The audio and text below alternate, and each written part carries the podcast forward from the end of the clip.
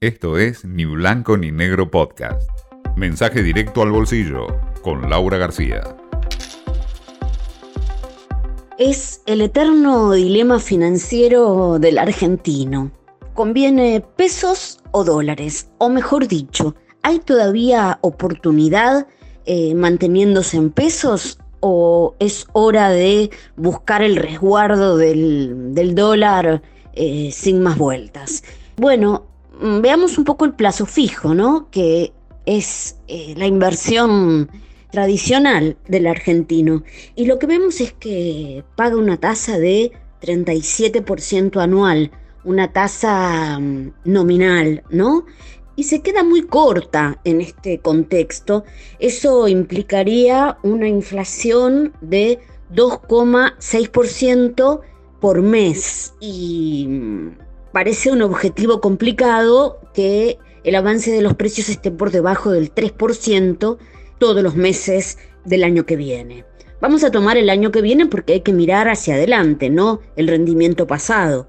Para el 2022, eh, por ejemplo, la inflación esperada es del 50%, muy parecida a la de este año, pero bueno, ese es el promedio. Hay analistas que arriesgan, los más pesimistas claramente, que puede llegar incluso al 60%. Para quedar cubierto de una inflación en estos niveles, la tasa del plazo fijo común tendría que estar arriba del 40%, perdón, arriba del 41%, o sea, varios puntitos más de la tasa que se ofrece hoy.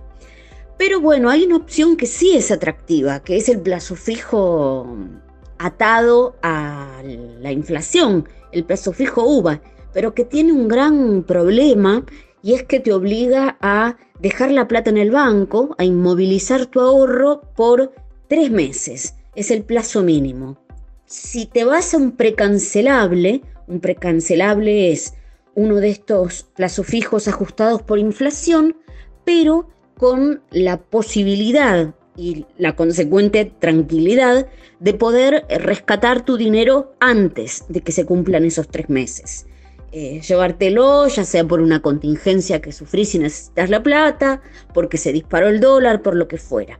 Lo que pasa es que el precancelable también sufre de un problema que es que a cambio de otorgar este beneficio, la tasa es de apenas el 30%, o sea que ni siquiera le gana al plazo fijo tradicional. Entonces, bueno, como siempre, em, si bien lo correcto es mirar la tasa de, estas inversiones versus la inflación, eh, el argentino lo hace versus el dólar, de todos modos, ¿no? Y mm, acá depende mucho del escenario al que apueste, al que adhiera cada uno. Porque entre los analistas hay de todo. La verdad es que el consenso, la mayoría está apostando a una aceleración del deslizamiento del tipo de cambio. Hoy por hoy el dólar oficial eh, se devalúa a apenas el 1% mensual.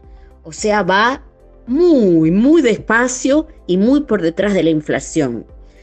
Pero eh, no faltan los eh, economistas que dicen que no, no se llega a marzo sin un salto cambiario en el medio. Sabemos los argentinos, ¿no? De veranos cambiarios muy calientes, es decir, una devaluación brusca. ¿Cuál de estos escenarios se va a materializar? Bueno, eso va a depender mucho del acuerdo con el FMI.